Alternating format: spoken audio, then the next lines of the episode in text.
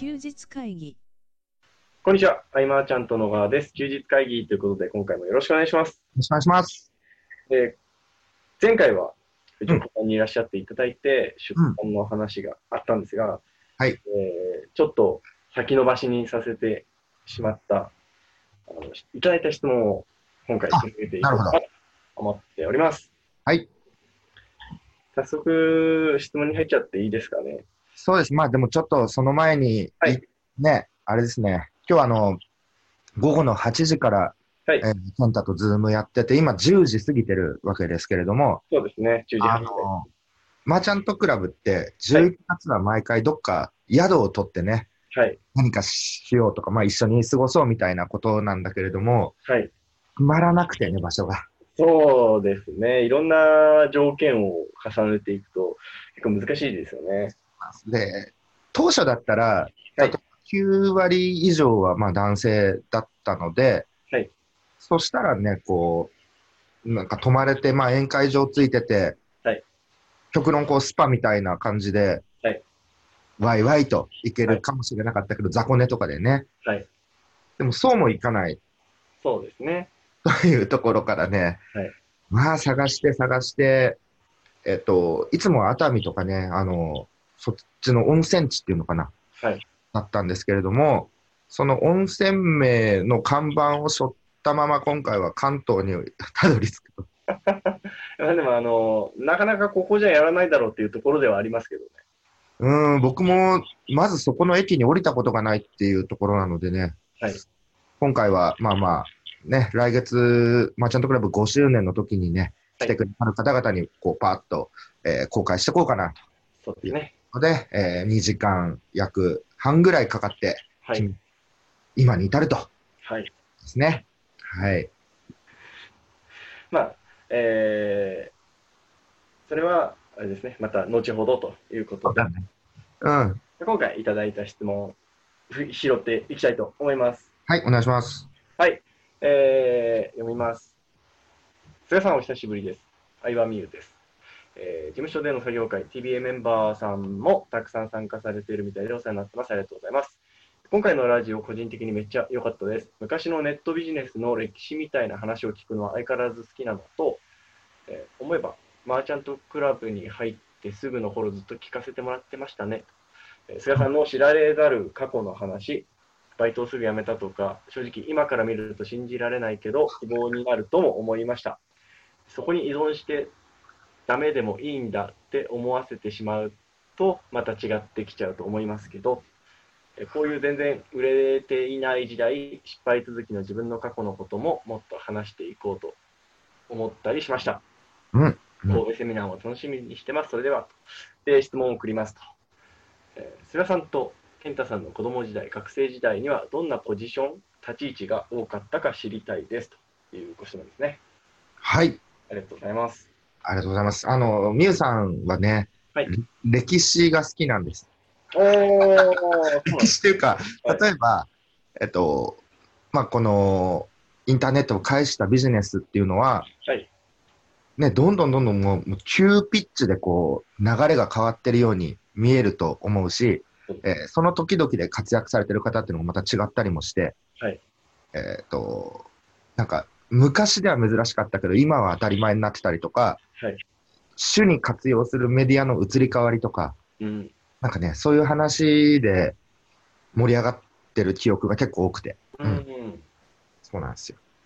はい。で、えっ、と、質問は、学生時代はい。をなんかあの、この前、神戸セミナーの時にお話しした時に、うんおっしゃってたのは、子供時代の性質というか、うん。それって今とあんま変わってないんじゃない、変わってないんじゃないかなと思ってみたいなことをおっしゃってましたね。ああ。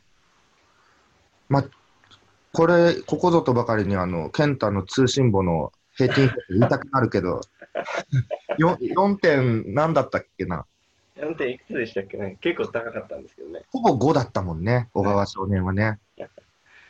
そうなんです。え、でも、ケンタの、はい昔のは聞く、あんま聞いたことないというか、えっ、と、卓球が上手で、スキーが上手だってことは知ってる。あ、でも、まあ大体それぐらいですかね。うん。勉強があとよくできたっていう。いや、他にやることなかったんですよ。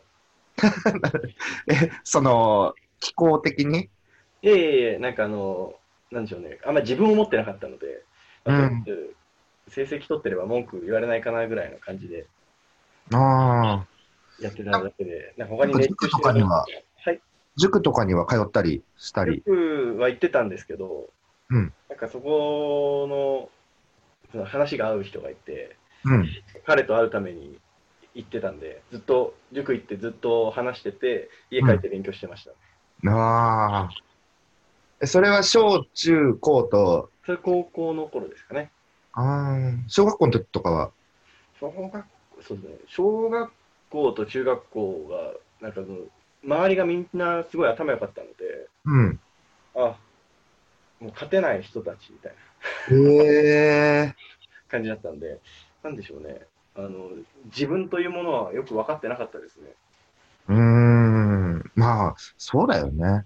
うんなんとなくそういう環境に飛び込んで、あ、周りにそういう人たちがいて、みたいな。そうですね。なので、いい意味で、その周りの人に左右されてたというか、うん仲仲良かった人がすごい頭良かったんで、うん。もう話し合わせるために勉強してたんで、もしかしたら、なんでしょうね、こう、ちょっとやんちゃな人たちと仲良かったら勉強してなかったかもしれない。ああ、なるほど。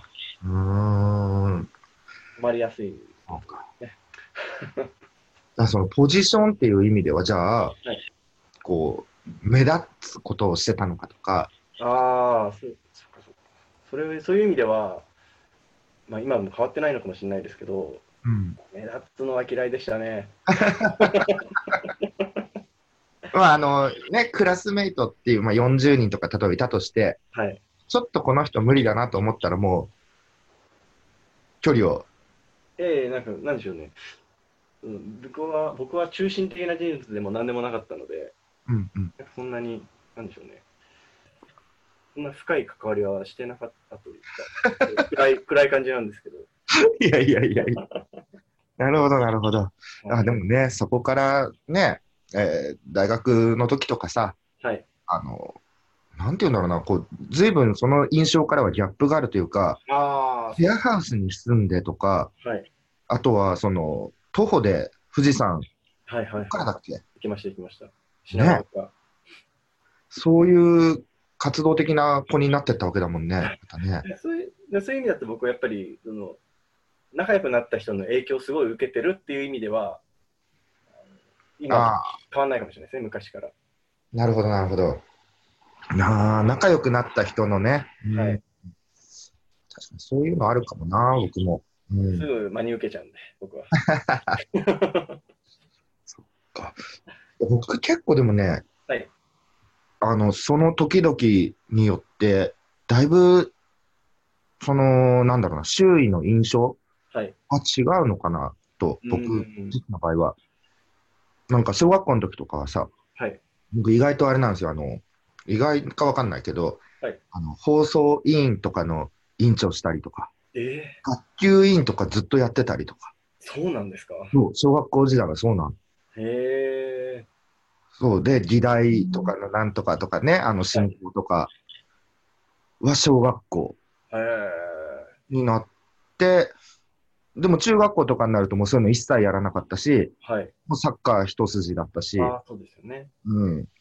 そうそうそう。そそこの中で、そうチームの中でどう生きるかみたいなのとか、はい。よくみんなで討論してたりとか。ああ、すごいですね。もう365日サッカーだったんで、うん、で、高校になるとまた今度違うことやりたい。ー。うん。サッカーやってたけど、今度バンド一筋になって、はい。それこそ周囲の影響で悪い方向にも行き、うーん。学校は退学になり、退学になった瞬間、その時の夏休みに猛勉強して、はい。転校して、転入か。うん。でね、大学時代はもう毎日が日曜日みたいな感じで、交流メインのはい。いろんな人と会って、いろんな情情報というか、はい会えば会うほど全国から集まってるんで、うんうんなんか刺激がね、うんあって、みたいなね。まあ、振り返るとこんなもんで、ポジションはっていうともうね、バラバラだよね、やっね。確かに。うん。うん。でも和で何かやるのは昔から好きだったんだと思う。ああ、そういう意味でやっぱり、あれかもしれないですね。こう性質って変わってないのかもしれないですね。うん。何かみんなでやるとか、でもその中ではその関係、誰さ誰かさんと誰かさんが揉めてしまったりとかはね、はいこれはもういつの時代からもずっとあって、はいはいはい。それをじゃあどうしたら良くなるかとか、うん。でもこういうことをしているがゆえに、はい僕の弱点としては、はい人に相談するのが苦手っていうのが。相談はされるけれども、するのがすごく苦手っていうのは、はいえっ、と、ビジネスをやってても感じることがあって、うーん。うん。でも、それの打開はできるようにもなったりとか、うん。えっ、と、なんだろうな、もうその人のやっぱいいとこいっぱい探していくと、はい。素直にその人から聞くのがベストだともわかるし、うんうんうんでも心の中でのプライベートな、例えば悩み事みたいなのは、はい結構ね、言えない自分がまだいるかもしれうーん。ない。うん。そうまあ、そんな悩んでないけど、うんはいはいはい。そう、そんなあるかな。うん。どうでしょうね。今、これ聞いて、はい。みゆさんが納得いく答えなのか。うそん。の僕のイメージでは、やっぱり菅さんはこう和で何かこう、なんでしょうね、こう言いだ言い出しっぺ感を、言い出しっぺでこう、うんやろうって、みんなでやろうっていうタイプにうん思えてたんですけど、うんまあ、昔からっていう感じなんですかね。そうそういうところは多分昔から思うね。うん、そうだね。何か通ずるものってのはずっとあるのかもね。うーん。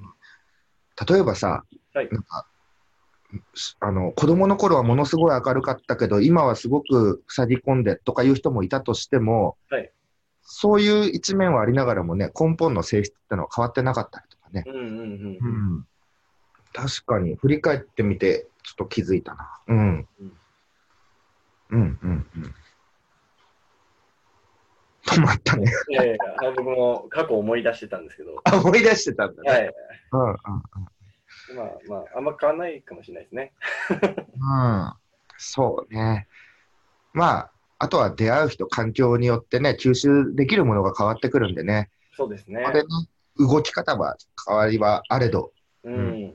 あ、でも、結局でも、その動き方が変わったら、考え方が変わってっていうのは、僕はそれを繰り返してきたかもしれないですね。ああ、そうかもしれない。うん。うん、うん、うん。そうやね。きっと、また変わっていくんだと、うっすら思ってます、僕は自分のことを。なるほど。まあそうですよね。変化をね、しつつ。そうですね。ね、だまああの、みゆさんが感想でくれてたけど、本当こう、ね、えっ、と、まあ過去の話もそうだけど、はい積極的にね、こう、改めてね、失敗談のシェアみたいなことはしていきたいなと思っていて、うん。えーとある種の社会貢献かもしれないですからね。あ、そうですね。自然に失敗談をシェアするというのは。うんうんうんうん。そうそう。それもね、結構、えっ、と、ここ最近感じてることで。はい。はい。ちょっと話はそれるかもしれないんですけど、うん。あの菅さんがその、なんでしょうね、こう、みんなでやろうよっていう力、すごいなって僕は思うんですけど、僕はなかなかそれを持っていないので、ただ、はいはい。まあ、一人でできることなんて限界があるじゃないですか。うん。で、それをできるようにならないといけないなと、最近改めて思って いや、でもね、声、なんか旗振ったらね、健太こんなことしたいって言ったらさ、やっはい。ぱりそうだねって言ってくれる筋肉仲間がいるじゃないですか。ああ、まあまあまあまあ。あんな感じでね。はいで、僕はやっぱすごいと思うし、あの実際、この前の神戸勉強会で、はい T シャツ作って着てきたじゃないですか。ああ、はい。一応着てきました。あの行動力はすごいと思ったよ。あの、ちゃんとロゴをさ、発注してとかさ、コンペ開いて、めっちゃ大変だったんですよ、本当。その記事見つけるところとかもさ、はい。最初に依頼したところがちょっとうまくいかなかったりとかね、いろんなあった。はい。うん。いやいやいや、ね。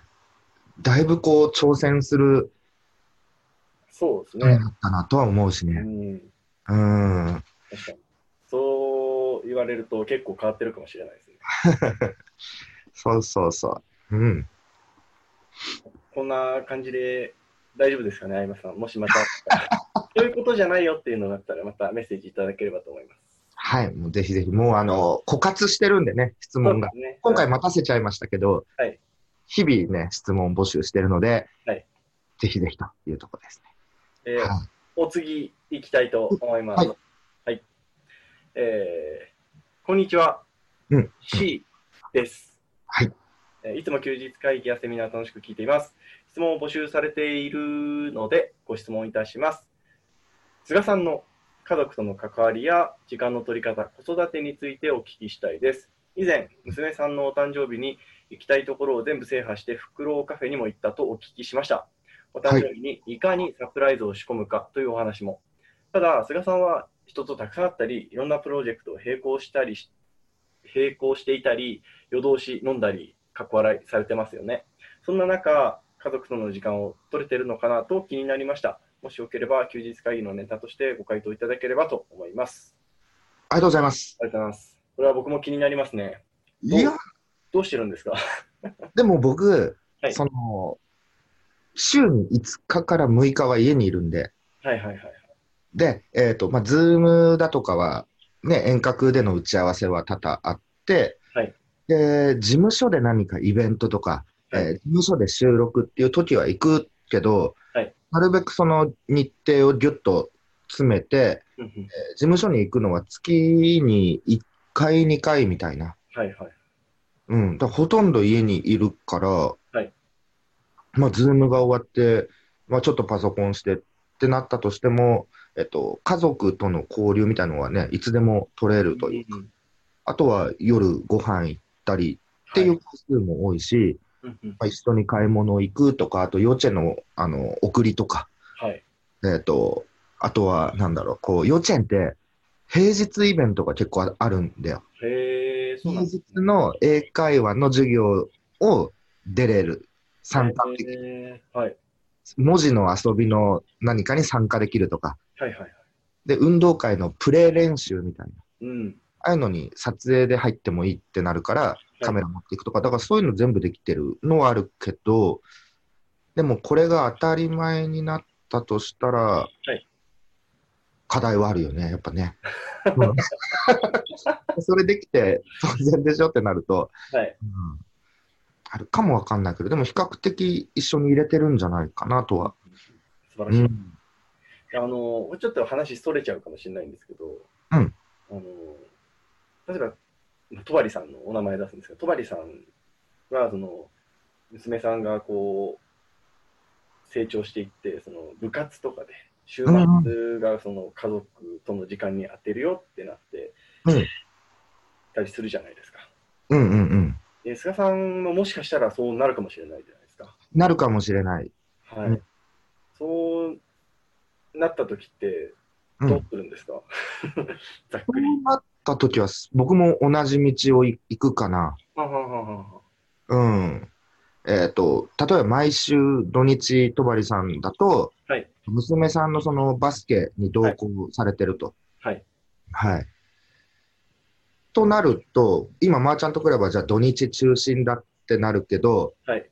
土日も開催しつつ、はいバランスをちょっと取っていくみたいなテスト平。日にもちょこちょこ出てきて、はいあ平日でもいけるなっていうのに寄せていくとか、はいはいはい。土日に関しては、その、僕がいなくても実りあるメリットの多いものに変えていくとか、えー、とそこはライフスタイルに合わせて変えるか、もしくは、はい。えーもう一つの文化として形成されているので、いくのであれば、はい。えっと、僕が一旦離れてとか、ど。でも回るようなとか、そういうふうに考えていくかな。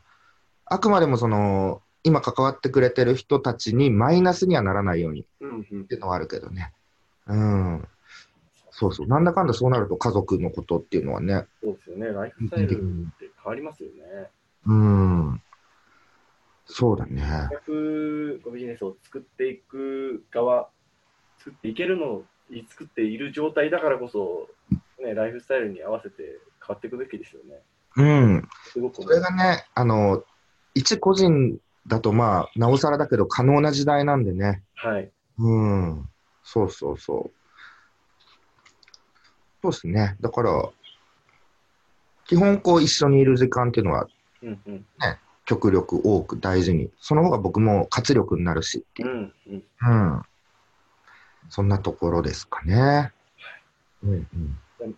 もしかしてあれですね、あのー菅さん、最近の菅さんの一日の生活リズムって、うん。規則正しいんですか？あのね、ここ数日はだいぶおかしなことになって、あ。おかしなことになってるんですね。その朝寝て夕方前に起きるみたいな。はいはいはい。これ直さなきゃいけない、また。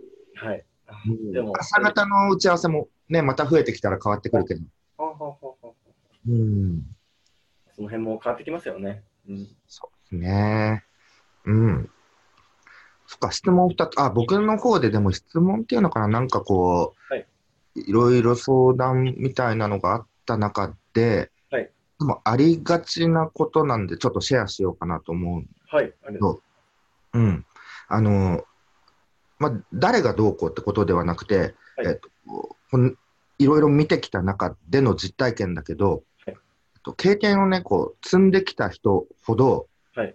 どうしてもこう、うーん、言葉どう選んでいいんだろう、こう、あぐらをかきがちになってしまったり、安心しがちになってしまったり、いはいはいえっと、怠惰が顕著に現れたりとか、はい。うんうんうんうん、もしくはその評価、周囲の評価と実力の乖離が止まらなくなっていたりとか、うーん。これが、えっと、まあ、時期的に誰もがあると思うんですよ。はいはいこうドンとね、うまくいったりとかね。はい。うん。でも、これをね、あのー誰、こういう人がいたときに、はい健太は果たして指摘するかしないかっていうところなんだけど、いや、しないですね。僕はそんなに優しくないですね。で、このぬるま湯状態っていうのは、えっと、どうしたら治るかっていうと、はいどこかで挫折したりとかしなきゃなかなか気づけないんだけど、挫折にも挑戦が必要で、うん。で挑戦し続けてるからこそ伸びるし、支持につながるしっていうのがあるっ。ていうのが、分かってるからこそ伝えた方がいいのかどうしようかってなるときああ。くまでも経験則の中で、はいあそのスタンスだと、そのクライアント、これから大変になるなと分かってしまった場合、はい。うん、でも本人のやる気がないとか、はいだともうどうしようもないと思うんだけどね。うん。うん、だから僕の場合は、でもここの状態を自覚してて、どうにか変わりたいであれば、はいそれなりに提案できるものがあるんだけど、うんでも、いや、今はね、ちょっとやる気がなくてしんどいんですって、例えばなったら、はい何も言えないかな、やっぱな、とかね。あの関係性にもよりますよね。ううんん、クライアントさんでって言ったら僕も話は別ですよ。そうそうです ちゃんとね。ちゃんと向き合いますけど、うんうんうんうん。とと？遠目で遠目で見てる場合は何にも喋んないです。そうだねこ、打ち手がないですからね、こっちとしてもね。うん。でもこう、長く付き合っていくと、またそれがね、5年、うんうん、6年、7年、8年って付き合っていくと、またその活力がね、ぶわっとくる時があるんで、そうでその時にまた力を貸す方が建設的というかね、はいあったりもするんでね。うん。この辺相談受ける時に、えっと、まあ人、本当それぞれ向き合う方はそれぞれだと思うんだけど、はい。いやー、もう今は、あの、ちょっとってなってる場合、クライアントが。はい。それはね、やっぱ、さすがに沈黙か、ちょっと様子見がいいのかなとね、うーん。うん、思うこともあったり、うん。でもね、こう、そうですよね。相談であればね、はい腰があるんでねっていうところで、そうそう、そんな会話をね、いろん、なんかここ数日で複数人としたんでね。はい。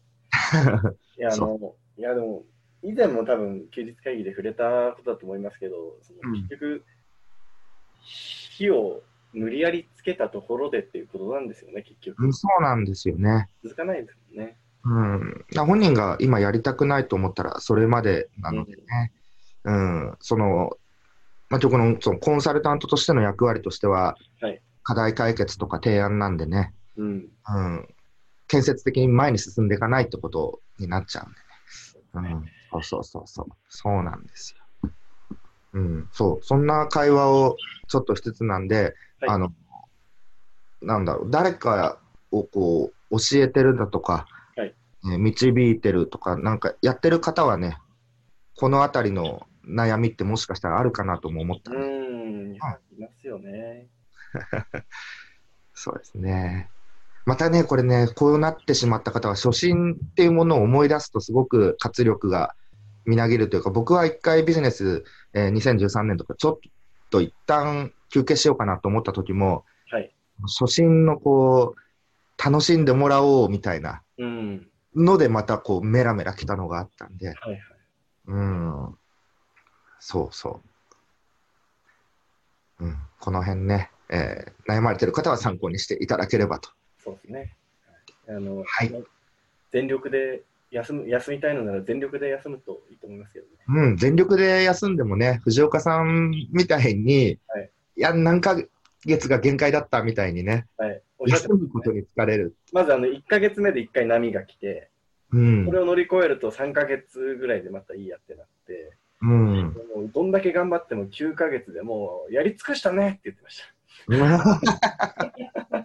もう無理だねって言ってましうんだから今、ポンとね、ちょっとね、うまくいって、例えば休ん、ちょっと休もうみたいになってる人に対して、はいえっと、わからないながらも、ちょっとつ盲信で生きながら、それは間違ってるって叩かれながら、バカにされても、それでも手数を打って、はい大失敗しながらも修正して前を向いてる人、た。うんこうんの人たちは輝いてるし、そうですね。一気に結果出てきますから、はいうん。そうそう、そのね、えっと、なんだろうな、第三者、もう自分以外の第三者すべての人をはい侮ることなかれというか、いや、本当ですね。うん、本当ですね。そうなんですよ。すっごい人いっぱいいるんでね、今今はまだこう見えてないだけでね、はい。一人一人持ってるこうパワフルなコアみたいなのが、ありますね。どこでどううまくいくかは誰にもわからないですし、うん。うん。そう。なんかそういうことに触れることが多い一週間だったかも。うん。うん。本当、本当そうですよね。そう思うと、こう偉そうなことを言えないなと思って、どんどんこう口をくつあの、ね、出せな喋らなくなっちゃうんですけど、それもどうなんだろうと思って。だから時折その諸先輩方に会って、はい、いろんな話を聞くっていうのは僕の中で、ものすごくこう背筋をピッとさせるというか。そうですね。うん。そう。とかね、こう、まあ、懇親会みたいにわーっとね、中で話せることもあれば、はい1対1とかね、そのくらいだからこそぐっと深くいける、話せることもあるんでね。うん、皆さんもこう、えっと、ウェブでね、例えば何かやってるとしても、はい誰にも見えてない、その、内側の外交部分っていうのかな。うーんなの。でね、えーどんどんね、あの、藤岡さんみたいに例えば DM でメッセージを送って、はい一対一で会ってみるとかもいいと思う。でねうんうんうんうんそこから得られる情報っていうのはまたウェブで検索して得られる情報と質が違うので、そうですね。どちらがどうってわけでもない別物の刺激はもらえるのでね。はい。はい。えーぜひお勧めしたいところですね。ありがとうございます。えーという感じでいろんな話があったんですが、えーは休日会議ではご意見、ご質問お待ちしておりますので、はい、お待ちしております。メッセージもしくは問い合わせの方からご連絡いただければなと思います。はい、今回以上にしたいと思います。ありがとうございました。ありがとうございました。休日会議に関するご意見、ご感想は、サイト上より受けたまわっております。休日会議と検索していただき、ご感想、ご質問フォームよりご連絡ください。